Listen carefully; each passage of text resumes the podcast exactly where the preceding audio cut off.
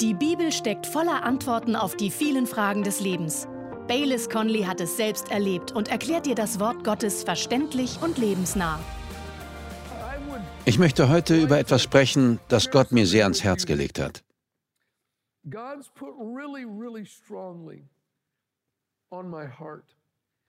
Jesus sagt, wo euer Schatz ist, da ist auch euer Herz.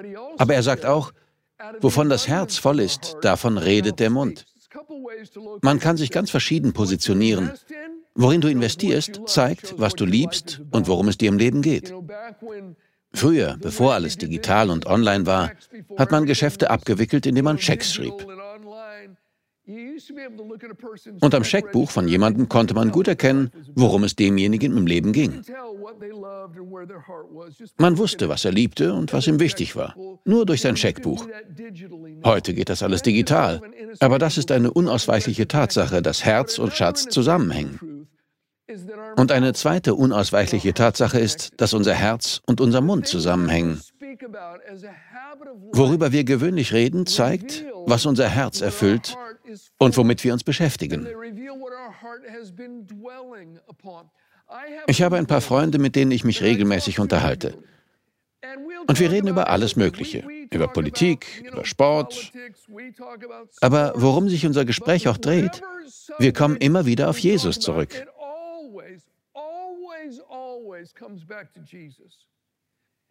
Und dann gibt es andere Freunde in meinem Bekanntenkreis, mit denen ich früher auch solche Gespräche hatte. Doch heute drehen sich unsere Gespräche um andere Dinge.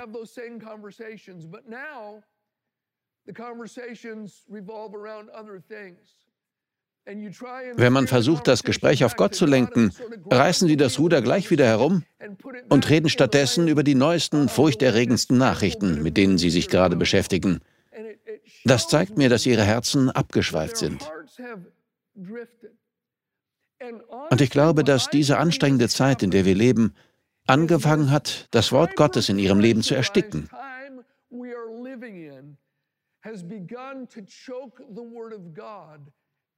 Wie wichtig ist es uns, dass das Wort Gottes unser Herz erfüllt und wir es auf den Lippen haben.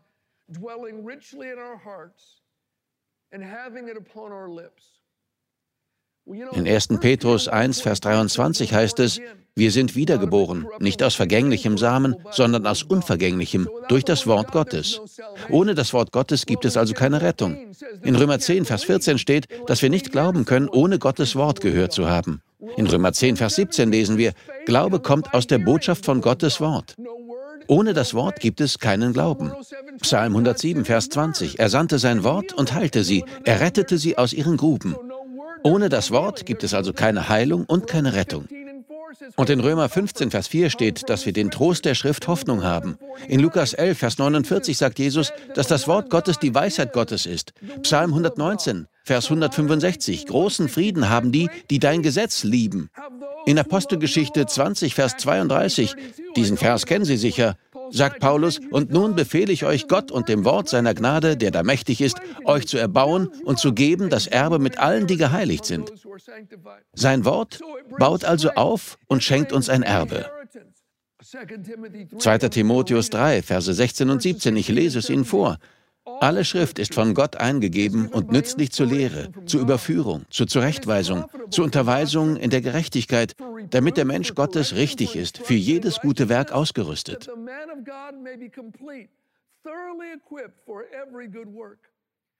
Wenn man das Wort wegnimmt, verlieren wir all das.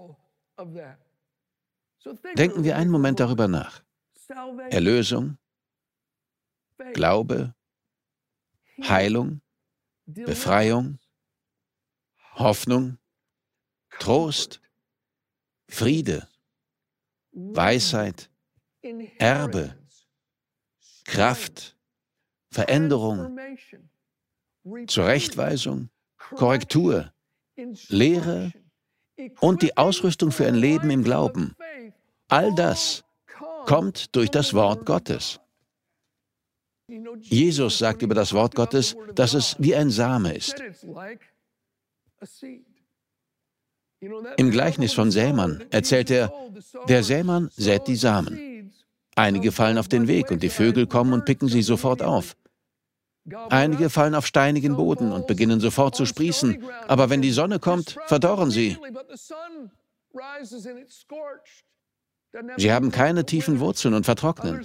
Andere fallen zwischen Dornen. Die Dornen wachsen und ersticken sie. Doch einige fallen auf guten Boden und bringen Ertrag. 30, 60 und 100-fach. Die Jünger waren von dem Gleichnis fasziniert.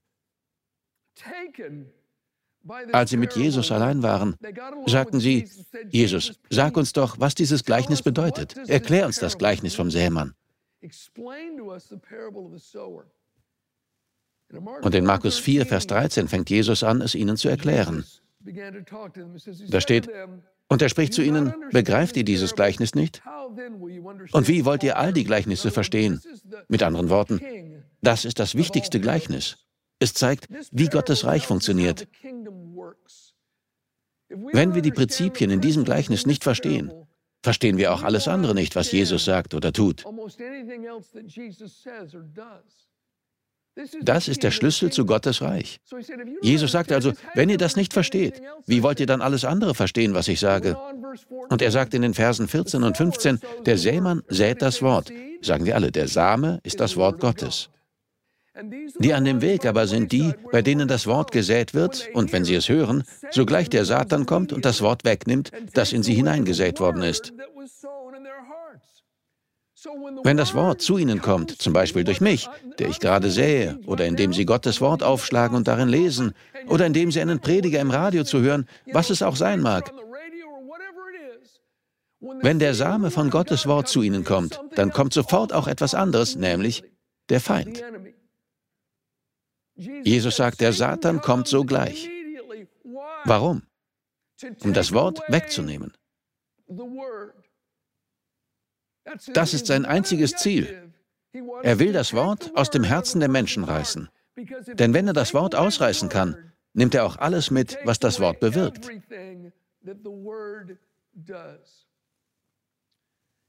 Weiter sagt Jesus in Vers 16 und 17, und ebenso sind die, die auf das Steinige gesät werden, die, wenn sie das Wort hören, es sogleich mit Freuden aufnehmen und sie haben keine Wurzeln in sich, sondern sind Menschen des Augenblicks.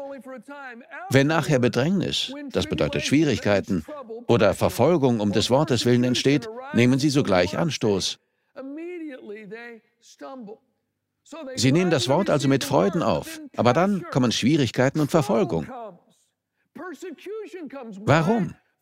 Um des Wortes willen. Das sind die Werkzeuge, mit denen der Feind das Wort wieder ausgraben will. Weiter sagt Jesus, und andere sind die unter die Dornen gesäten. Es sind die, die das Wort gehört haben und die Sorgen der Zeit und der Betrug des Reichtums und die Begierden nach den übrigen Dingen kommen hinein und ersticken das Wort und es bringt keine Frucht.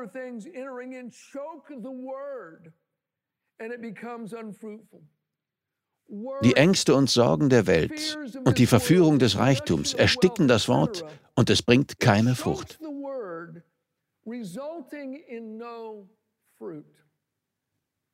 In der Hoffnung für alle steht in Markus 4, Vers 19, sie ersticken Gottes Botschaft, sodass keine Frucht daraus entstehen kann. In der guten Nachricht steht, dadurch wird die Botschaft erstickt und bleibt wirkungslos. Freunde, zwischen jedem Versprechen und seiner Erfüllung liegt ein steiniger Weg, den wir überwinden müssen. Und in dieser Zeit wird der Teufel alles ihm nur Mögliche tun, damit sie aufgeben, das Wort Gottes loslassen und sich nicht mehr daran festhalten. Zwischen dem Moment, in dem wir die Zusage annehmen und dem Moment, in dem sie Wirklichkeit wird, wird es Schwierigkeiten und Probleme geben. Für jeden, der irdisch denkt und nicht weiß, dass geistliche Kräfte am Werk sind, klingen meine Worte vermutlich wie die Fantasien eines Wahnsinnigen. Aber wer die Bibel kennt und ihr glaubt, der weiß, dass es diesen Kampf gibt. Wir kämpfen nicht gegen Fleisch und Blut. Ich möchte Ihnen Epheser 6, Verse 11 und 12 aus der Neues Leben Bibel vorlesen. Legt die komplette Waffenrüstung Gottes an, damit ihr allen hinterhältigen Angriffen des Teufels widerstehen könnt. Denn wir kämpfen nicht gegen Menschen aus Fleisch und Blut, sondern gegen die bösen Mächte und Gewalten der unsichtbaren Welt, gegen jene Mächte der Finsternis, die diese Welt beherrschen, und gegen die bösen Geister in der Himmelswelt.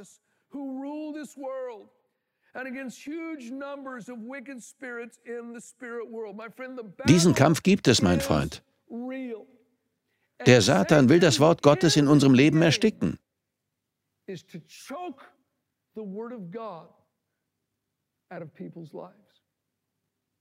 Jesus hat uns gesagt, dass der Teufel deswegen zu uns kommt.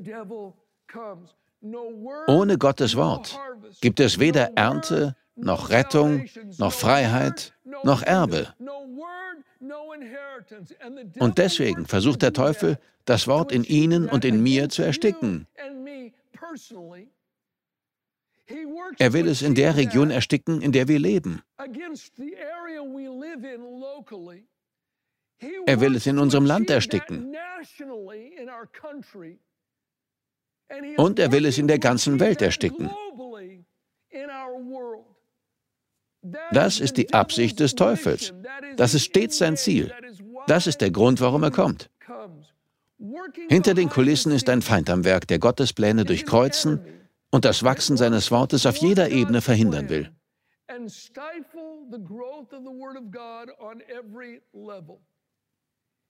Wenn es dazu wirtschaftlich bergab gehen muss, sagt der Teufel, gut, machen wir das. Wenn es ihm hilft, dass die Medien Angst und Schrecken verbreiten, sagt der Teufel, gut, wenn das nötig ist, damit die Leute schön furchtsam bleiben, dann mache ich das. Und wenn eine andere Sichtweise geäußert wird, wird sie sofort unterdrückt, zensiert und gelöscht, selbst wenn sie biblisch fundiert, wissenschaftlich erwiesen und sachlich richtig ist.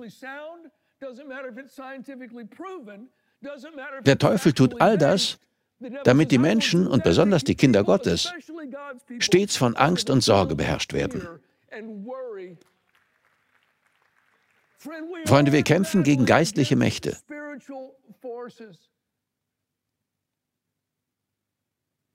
Der Teufel versucht, das Wort zu ersticken. Ob es uns gefällt oder nicht, wir stecken mitten in einem geistlichen Kampf. Wir haben einen Feind, dessen ultimatives Ziel es ist, die Kirche zum Schweigen zu bringen und zu verhindern, dass unsere Hände das Wort Gottes aussäen, das Leben verändert, Ketten sprengt, Wunder wirkt und uns das Erbe schenkt. Jesus sagt, dass Bedrängnis, Verfolgung, Sorgen, Angst und Furcht zu den wichtigsten Werkzeugen des Feindes gehören.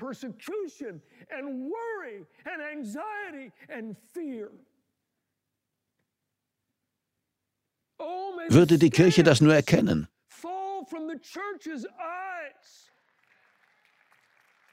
Wir stecken mitten in einem geistlichen Kampf um die Seelen der Menschen. Die Ewigkeit ist real. Die Seele jedes Mannes, jeder Frau, jedes Jungen und jedes Mädchens, die Sie kennen, wird die Ewigkeit irgendwo verbringen.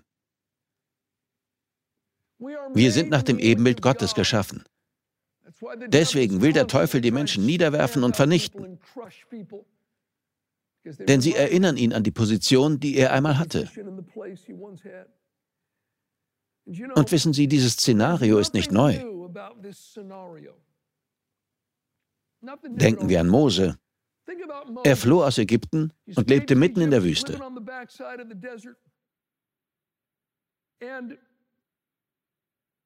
Da sah er einen brennenden Busch und ging hin, um sich das anzusehen. Und Gott sprach aus dem Busch zu ihm. Er sagte, Mose, ich habe gesehen, wie mein Volk leidet. Ich habe gesehen, wie sie von den Ägyptern unterdrückt und brutal behandelt werden. Ich will sie befreien und in ein Land führen, in dem Milch und Honig fließen. Deswegen sende ich dich zu ihnen, Mose.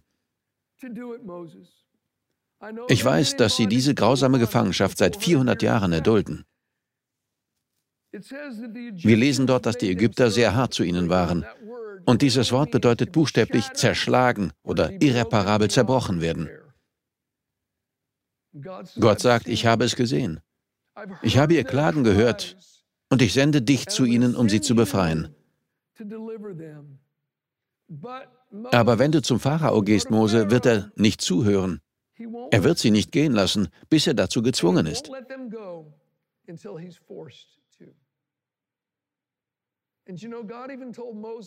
Gott sagte ihm das sogar noch ein zweites Mal, als er sich nach der Begegnung am brennenden Busch in Midian mit seiner Familie auf den Rückweg nach Ägypten machen wollte. Da sagte Gott, Hör zu, Mose, der Pharao wird sich dir widersetzen. Dein Feind wird Nein sagen. Er wird nicht so leicht aufgeben. Zwischen diesem Versprechen, das ich dir jetzt gebe, und seiner Erfüllung wirst du Schwierigkeiten erleben, Mose. Hörst du? Es wird Kummer und Bedrängnis geben. Aber wenn du nicht aufgibst, wirst du sehen, wie es sich erfüllt. Ich werde mein Volk in ein Land führen, in dem Milch und Honig fließen. Du wirst den versprochenen Segen sehen.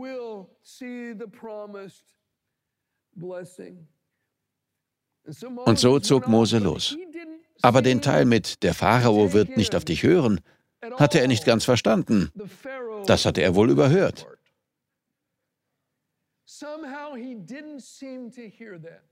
Dabei hatte Gott es ihm am brennenden Busch gesagt. Ich meine, ein brennender Busch hatte ihm gesagt, Mose, das wird passieren. Und kurz bevor Mose seine Kinder und seine Frau nahm und alles zusammenpackte, sagte Gott noch einmal zu ihm, Mose, denk daran, was ich dir gesagt habe. Der Pharao wird Nein sagen. Es wird Schwierigkeiten und Probleme geben. Es wird nicht einfach sein. Dann kam Mose nach Ägypten, rief die Ältesten von Israel zu sich, sagte ihnen, dass Gott sie befreien würde, zeigte ihnen ein paar Zeichen und sie freuten sich. Sie beugten ihre Köpfe und beteten Gott an. Sie waren wie diejenigen, über die Jesus sagt, dass sie das Wort mit Freuden aufnehmen. Und Mose und Aaron gingen zum Pharao. Doch er sagte, nein, auf keinen Fall. Ich kenne den Herrn nicht. Er hat mir gar nichts zu sagen. Ich werde euch nirgends hingehen lassen. Ihr bittet nur um so etwas, weil ihr faul seid und weil die Leute faul sind. Dann rief er seine Männer zu sich und sagte, sagt ihnen, dass sie die gleiche Anzahl Ziegel abliefern müssen, aber gibt ihnen keinen Stroh mehr. Sie sollen sich selbst darum kümmern. Er sagte, sie haben auf falsche Worte gehört. Was Mose sagt, stimmt nicht. Das sagte der Pharao. Sie können es im zweiten Buch Mose nachlesen. Die Leute haben auf falsche Worte gehört. Genau das sagt der Teufel. Er setzt uns unter Druck und sagt, Gottes Versprechen sind falsch. Gottes Wort ist nicht wahr. Man kann ihm nicht vertrauen. Die Israeliten wurden also geschlagen und schikaniert. Und schließlich gingen die Anführer der Israeliten zum Pharao, um zu fragen, was das solle. Und hier in 2. Mose 5, Verse 17 bis 23 sagt der Pharao zu den Anführern Israels, er antwortete, Faulenzer seid ihr, Faulenzer. Darum sagt ihr, wir wollen hinziehen, wir wollen dem Herrn opfern. Und jetzt geht, arbeitet.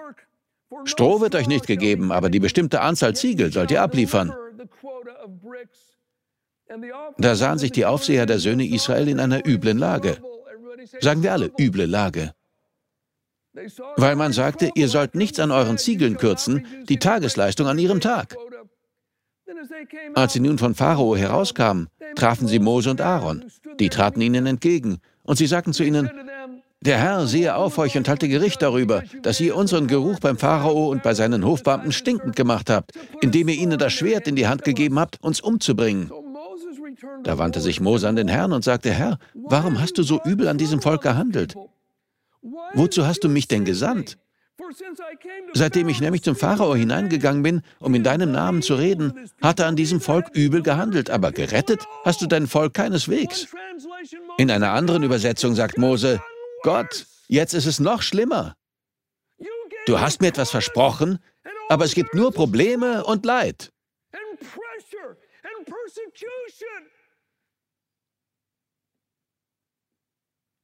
Und Gott sagt, Mose, das habe ich dir zweimal gesagt.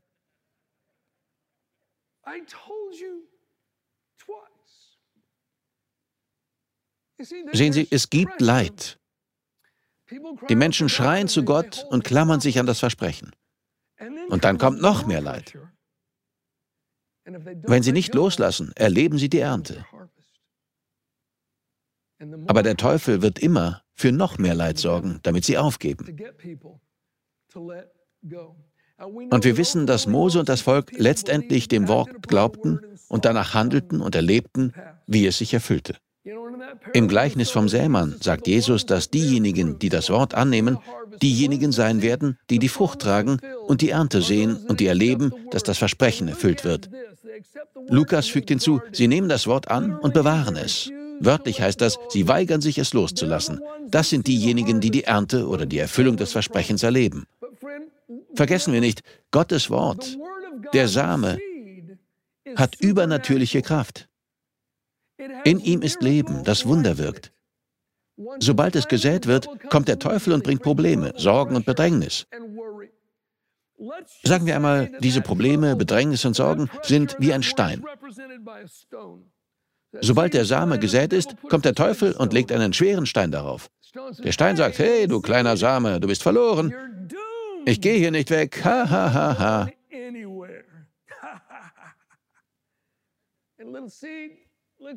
Und der kleine Same schaut auf und sagt, meinst du?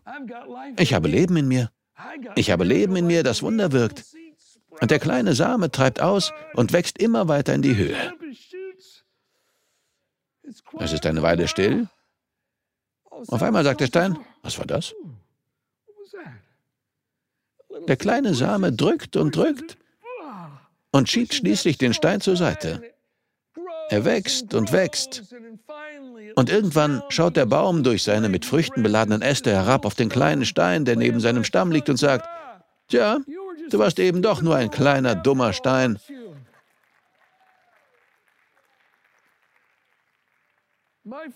Halten Sie sich an Gottes Wort fest. Es wird die Steine der Angst, der Depression, der Schwachheit, der Krankheit, des Mangels, der Gefangenschaft und all der Lügen des Teufels zur Seite schieben. Gottes Wort ist übernatürlich.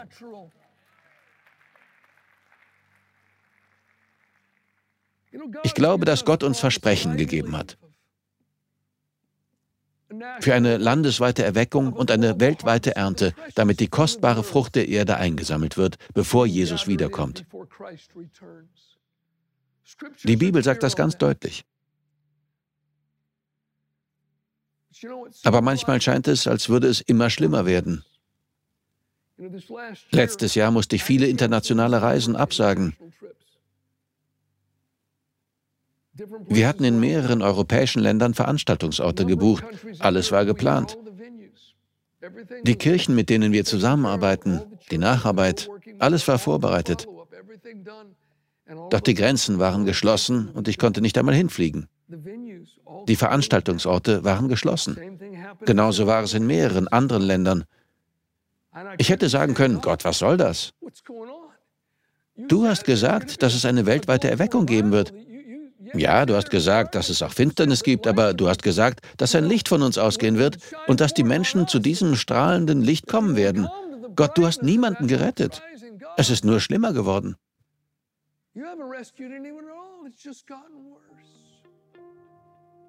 Aber ich glaube, dass der Same von Gottes Wort aufgehen wird. Er wird die Schwierigkeiten zur Seite schieben und wir werden eine weltweite Erweckung erleben, wie es sie noch nie gegeben hat. Das glaube ich. Wir danken dir fürs Zuhören. Weitere Predigten sowie eine tägliche Andacht von Baylis findest du kostenlos auf baylis-conley.de. Gott segne dich.